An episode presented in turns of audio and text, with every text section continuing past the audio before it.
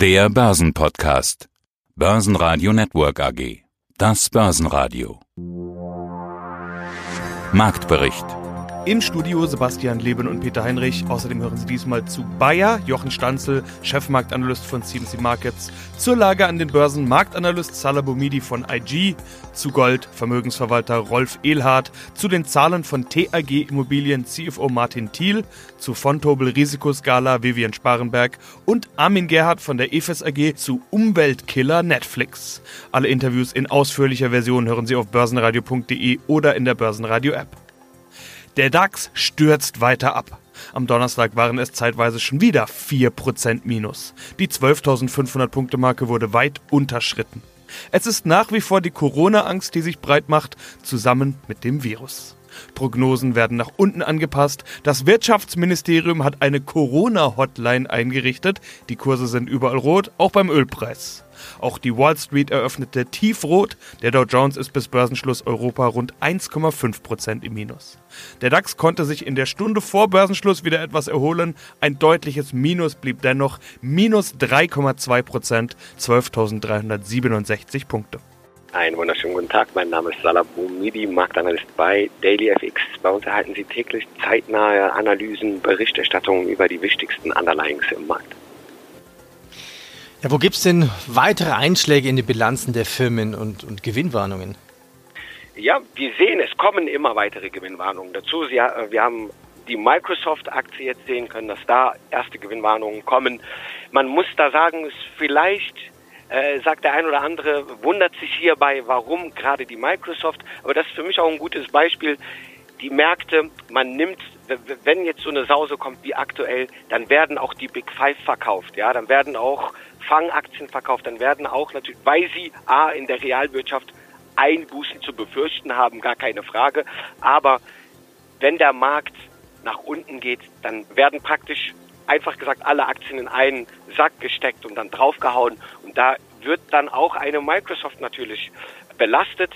Aber ich sage es auch allgemein, wir müssen die Kirche im Dorf lassen. In Q1 erwarte ich weiterhin eine starke Konjunkturdelle, die sogar vielleicht noch Nachwirkungen oder ein Nachbeben in Q2 mittragen kann. Aber wir werden durchaus neue bullische Einstiegsmöglichkeiten jetzt in den nächsten Wochen, Monaten durchaus als Gelegenheit finden. Also die Coronavirus-Krise hat auch den DAX fest im Griff. Heute sahen wir schon Punkte unter 12.500er Marke. Gestern hatte ich ein Interview mit Heiko Thiem und er sagte, der Aschermittwoch ist der Beginn des Kaufens. Er sagte, wir haben die Tiefen noch nicht gesehen. Der DAX könnte natürlich auch noch unter der 12.000er Marke fallen. Wir werden Angst haben, wenn wir die 12.500 Punkte Marke sehen. Und genau dann, wenn man Angst hat, muss man kaufen. Wie siehst du das mit deinen Chart-Tools? Kaufen, absichern. Was tun? Äh, ja, da kann ich mich einfach nur anschließen. Es ist eine weise Worte, würde ich sagen. Ja, die charttechnisch ist die 12.500 Punkte Marke aktuell jetzt wichtig, vor allen Dingen vor dem Hintergrund, dass wir die 12.8 jetzt verloren haben. Man hat erwartet, dass wir uns da schon erholen. Aber wenn man was, ich interessiere mich sehr gern für die implizite Volatilität, für den VDAX, für diesen WIX. Sie wissen ja, Bumidi-Bänder basieren ja letztendlich darauf. Und am Montag, als die Sause in Amerika losging und nach unten ging, haben wir in der Spitze eine, ein Anstieg des WIXes von 43 Prozent gesehen, ist, wenn wir uns das mal anschauen, seit 1990 betrachtet, der siebtgrößte Anstieg der Volatilität im Dow Jones. Was ich immer in meinen Analysen zur Volatilitätsanalyse mache, ist, wenn wir so starke Anstiege in der Volatilität sehen, haben wir ganz oft rasch danach eine Mean Reversion gesehen, eine Rückkehr, eine tendenzielle Rückkehr zum zum Mittelwert oder zur Normalität. Mein Name ist Rolf Ehlhardt. Ich bin bei der ICM in Mannheim. Wir sind eine bankenunabhängige Vermögensverwaltung mit Sitz in Mannheim und Repräsentanz in Neuss bei Düsseldorf. Herr Ehlhardt, Corona macht sich breit, also das Virus und die entsprechende Krankheit Covid-19. Die letzten Male haben wir über Gold gesprochen. Das ist so ein Thema, das im Zuge dieser Corona-Geschichte ein bisschen mitschwingt. Ein Zitat von Ihnen hat sogar es in die Überschrift geschafft bei unserem letzten Interview. Sie hatten gesagt, man muss es jetzt kaufen, solange es ruhig ist. Alle wollen da rein. Ich habe sogar in Großbuchstaben geschrieben, weil Sie es so betont haben. Ja, man kann sagen, so ist es gekommen. Wie ist denn jetzt Ihre Haltung zu Gold? Sind wir schon bei diesem Alle wollen da rein? Nein, da sind wir schon lange nicht. Ach Gott, das geht ja jetzt erst los. Viele haben natürlich umgeschwenkt. Aber es jetzt ein lebender Beweis. Die ganze Zeit habe ich ja theoretisch gesprochen. Man müsste theoretisch Gold kaufen, man müsste theoretisch Aktien haben und man muss aufpassen bei Aktien. Jetzt hat der Anleger ja auch den Beweis der Richtigkeit dieses Vorgehens, wenn man strategisch vorgeht und nicht wie ein Hund irgendeiner Wurst hinten nachhäschelt und sagt, da, da gibt's Aktiengewinne, da, da muss ich rein, das muss ich haben. Diese typischen Aktien, das sind jetzt zum Beispiel Ballot Power, ja, plötzlich, obwohl das ein altes Thema ist, schon über 10 oder 20 Jahren mit Wasserstoff, plötzlich wollen sie alle Wasserstoffaktien haben. Man muss einfach strategisch vorgehen. Ich habe gesagt, 20 Prozent Gold kann man ja bei Ihnen immer wieder nachhören, dass ich das auch gesagt habe. Ich habe gesagt, Gold ist keine Spekulation, Gold ist eine Vermögensversicherung. Ich habe mir das auch noch einmal angehört. Ich habe auch gesprochen von der Wohlfühl-Oase. Es konnten ja Meldungen kommen, egal wie negativ, ja. Eine Stunde war dann Unsicherheit und dann ist die Börse weitergelaufen. Und ich habe auch in vielen Interviews mit Ihnen, aber auch in den Kolumnen in der Finanzwelt immer wieder darauf hingewiesen, es sind Damoklesschwerte über uns, wo wir nicht einschätzen können, wann die runterfallen. Ob das die Staatsverschuldungen sind, ob das vielleicht ein Dollar ist, der plötzlich anfängt zu schwächeln. Der Rentenmarkt, der Aktienmarkt, der Immobilienmarkt habe ich immer wieder gesagt, das könnte alles ein Black Swan sein, wo kein Mensch dran gedacht hat, dass der Black Swan in Form eines Coronaviruses hier aufgetaucht ist. Nicht nur die Indizes, auch einzelne Unternehmen sind von Corona betroffen oder stark belastet. Einer der ersten Kandidaten war Starbucks. Die meldeten aber heute, dass 85 Prozent der Starbucks-Geschäfte in China wieder eröffnet sind. Andere US-Titel mit viel China-Geschäft oder starkem Corona-Druck rutschten am Donnerstag allerdings ans Dow Jones Ende, ganz hinten Apple und Boeing. Im DAX war fast überall Minus zu sehen, die Versorger verloren allerdings kaum und konnten sich zeitweise sogar im Plus halten. Da sind wohl eher die defensiven Werte gefragt, denn auch Henkel und Vonovia sind vorne mit dabei. Und mit vorne mit dabei meine ich ein Minus von nur rund einem Prozent oder etwas mehr. Auch im Dow Jones sind die stärksten Werte defensive Titel wie 3M, Merck und Co. und Pfizer. Die stärksten Verlierer im DAX mussten deutlich abgeben. Wie zuletzt regelmäßig war das die Lufthansa mit zeitweise über 7%. Lufthansa auf Dreijahrestief.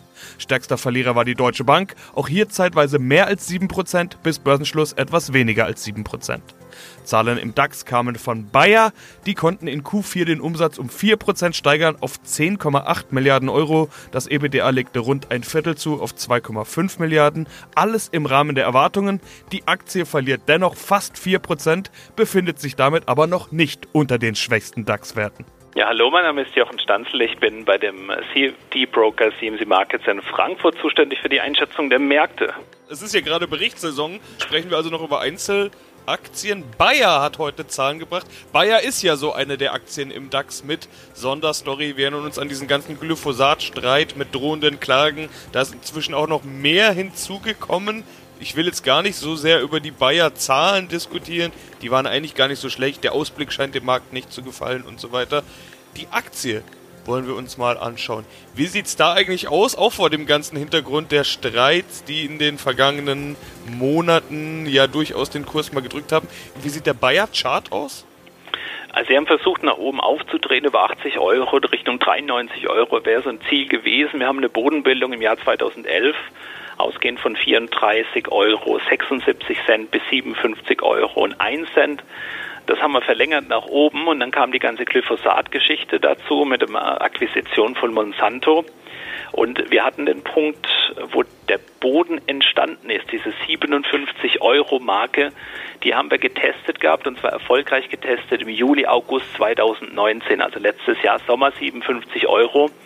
Dann sind wir nach oben gegangen, Erholung, Hoffnung, dass es eben einen Vergleich gibt bei Bayer eben mit diesen ganzen vielen tausend anhängigen Klagen, dass man sagt, macht eine Summe X und dann sieht man dann Schlussstrich. Dieses Ergebnis ist jetzt, dass wir bei 71 Euro nicht weitergekommen sind. Hier die aus dem Boden ist eine 61,8 Prozent Fibonacci-Preiserweiterung, ja, also auch wieder mit diesen Trendverlängerungen und möglichen Zielen gearbeitet, ein Widerstand. 70,76 Euro auf Monatsschlusskursbasis sind wir da gerade dabei, ein Widerstandsmuster auszubilden, ein Evening Star Muster. Solange wir da nicht nachhaltig drüber schließen, ist da auch das Potenzial vom Markt, wo man sagt, okay, da kommen wir nicht weiter, da ist der Deckel drauf. Da war schon mal der Deckel drauf im Februar und März 2019. Er scheint immer noch da in dem Bereich Verkäufer zu geben. Wichtig wird sein, wenn wir jetzt wirklich in eine größere Korrektur gehen, die 70, 76 nicht zurückerobern können, dass dann auf der Unterseite die 57 Euro Marke hält dass wir da nicht nachhaltig drunter schließen, denn darunter zu schließen würde übersetzt bedeuten, aus Sicht der Charttechnik, die Bodenbildung aus dem Jahr 2011 in Frage zu stellen. Für den Moment intakter Boden und ein bisschen Enttäuschung einfach darüber, dass die Rallye nicht weitergegangen ist. Was an den Zahlen liegen mag, was vielleicht auch am Gesamtmarkt liegen mag. Mein Name ist Martin Thiel, ich bin Finanzvorstand der TRG Immobilien AG. Sie profitieren ja von der Entwicklung am Wohnmarkt. Das zeigen auch Ihre Jahreszahlen 2019. Wichtige Zahl in der Branche ist immer der FFO, deshalb wollen wir den auch nennen. Die operative Zahl Funds from Operations konnten Sie um 10% steigern auf 161 Millionen Euro. Begründet wird das mit deutlichem Anstieg des Mietergebnisses und im Vergleich zum vorher erneut reduzierten Finanzierungskosten. Sie haben die Prognose damit übertroffen. Das tun Sie ja häufiger. Das ist nicht in diesem Jahr eine Ausnahme. Man sagt doch immer, Immobilien seien so ein planbares Geschäft. Wie kommt es, dass Sie da immer die Prognose übertreffen? Planen Sie vorsichtig? Ist das Under Promise Over Deliver oder wie kommt es, dass Sie die Prognose übertreffen? Also wir planen nicht bewusst so vorsichtig, dass wir die Prognose auf jeden Fall übertreffen. Aber nein, es ist einfach eine sehr gute Entwicklung, die wir in den letzten Jahren genommen haben. Das Geschäftsmodell, das TRG Immobilien hat, ist durchaus ein besonderes. Wir investieren ja nicht in den großen Städten, äh, nicht in großen Metropolen. Wir machen keine Modernisierungsprogramme für bestehende Mieter. Wir gehen ja in B- und C-Standorte. Das hat sich jetzt sehr erfolgreich erwiesen. Wir haben da ein wirklich sehr, sehr nachhaltiges Mietwachstum, vor allem auch durch Leerstandsabbau. Das sind Dinge, die können Sie auch im Voraus auf ein Jahr nicht immer centgenau planen. Gerade der Leerstandsabbau ist manchmal etwas zyklisch, dann sind in einem Quartal mehr, in einem Quartal etwas weniger.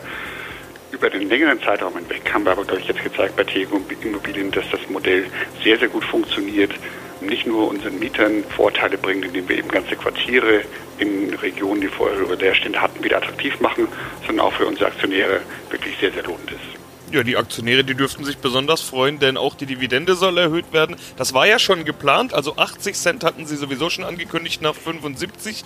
Jetzt ist das Ergebnis besser ausgefallen als gedacht und damit wird auch die Dividende nochmal angehoben. 82 Cent statt den geplanten 80. Was ist das für ein Signal? Wollen Sie also auch das, was mehr als erwartet rauskam, an mehr Dividende ausgeben oder wie ist der Hintergrund? Ganz genau. Also wir wollen unsere Aktionäre einfach überproportional am Ergebnis beteiligen und die 82 Cent pro Aktie sind, glaube ich, eine wirklich sehr, sehr attraktive Zahl wir sind ja im Grunde ganz einfach aufgestellt. Wir schauen als Immobilienunternehmen auf das, was wirklich cashmäßig aus dem Vermietungsgeschäft übrig bleibt. Das klingt jetzt so nach einer Selbstverständlichkeit, aber man kann es auch anders formulieren. Was bei uns eigentlich weniger eine Rolle spielt, sind Dinge wie Bewertungsgewinne, sind Dinge wie NAV-Wachstum, sondern wir schauen wirklich, dass wir kontinuierlich Jahr für Jahr ein gesteigertes cashmäßiges Mietergebnis haben. Und daran wollen wir unsere Aktionäre teilhaben lassen. Mein Name ist Vivian Sparenberg und ich bin Produktmanagerin bei Fontobel. Also ich glaube, in jedem Tower in Frankfurt hat man sich schon hingesetzt, Krisenteams gebildet, was wäre wenn? Und das hat ja auch so ein bisschen von Tobel gemacht. Das Research-Team von von Tobel hat nun eine Risikoskala entwickelt, um die individuellen Unternehmensrisiken in Bezug auf die Epidemie zu quantifizieren. Wie definiert sich denn diese Skala und welche Firmen haben welches Risiko? Also Fontober Research hat es für sich nur auf die Schweiz bezogen, weil die Schweiz erstmal das Wichtigste für die Schweiz ist in dem Falle. Sie hat die Skala von 0 bis 5 aufgeweitet. Das heißt, hat man ein geringes Risiko ähm, als Unternehmen, dass das Coronavirus hier negativ auf die Bilanzen schlägt. In dem Fall, dass man einfach äh, jetzt nicht sagt, okay, die Wirtschaft ist natürlich für alle, wenn die runtergeht, ist für alle nicht wirklich äh, positiv, aber man sagt, wie hat es auf mein eigenes Unternehmen wirklich ähm, Impact oder nicht. Von 0 bis 5, wobei 5 dann das riskanteste ist, also dass man halt sehr, sehr ausgeliefert hier ist. Da hat das Research-Team einige Aktien, sage ich mal, in die Risikoskalen eingeordnet und hier auch sehr viele, gerade in in der Schweiz halt gesehen herausgefunden, die eine Risikoskala von 0 oder auch 1 haben, also ein sehr geringes Risiko. Und hier nicht so wirklich massive Einbrüche äh, erfahren werden, hoffentlich vom Coronavirus. Also wirklich nur auch, äh, das muss man leider auch wirklich dazu sagen, es geht wirklich nur um das reine Geschäft der Unternehmen und nicht, wenn jetzt, sage ich mal, Verengpässe kommen werden oder ähm, wenn jetzt die globale Wirtschaft wirklich zusammenbricht, dann können sich diese Unternehmen da wahrscheinlich auch nicht mehr wirklich von schützen. Aber wenn man es mal so runterbricht, ist ja eigentlich alles das, was jetzt sich außerhalb von China, also keine Lieferkette mit China und auch kein wirklicher großer Verkauf in China, darauf einwirkt. Da hat man Unternehmen in der Schweiz wie zum Beispiel eine Roche, die ihre gesamte Produktion halt außerhalb von China fährt und die Lieferketten hier auch nicht wirklich in einer Gefährdung sind. Novartis hat genau das Gleiche, auch keine großen Abhängigkeiten von China und sie haben noch Vorräte aus China, die sie brauchen, also Moleküle, um hier ihre Produkte zu machen. Da haben sie noch Vorräte.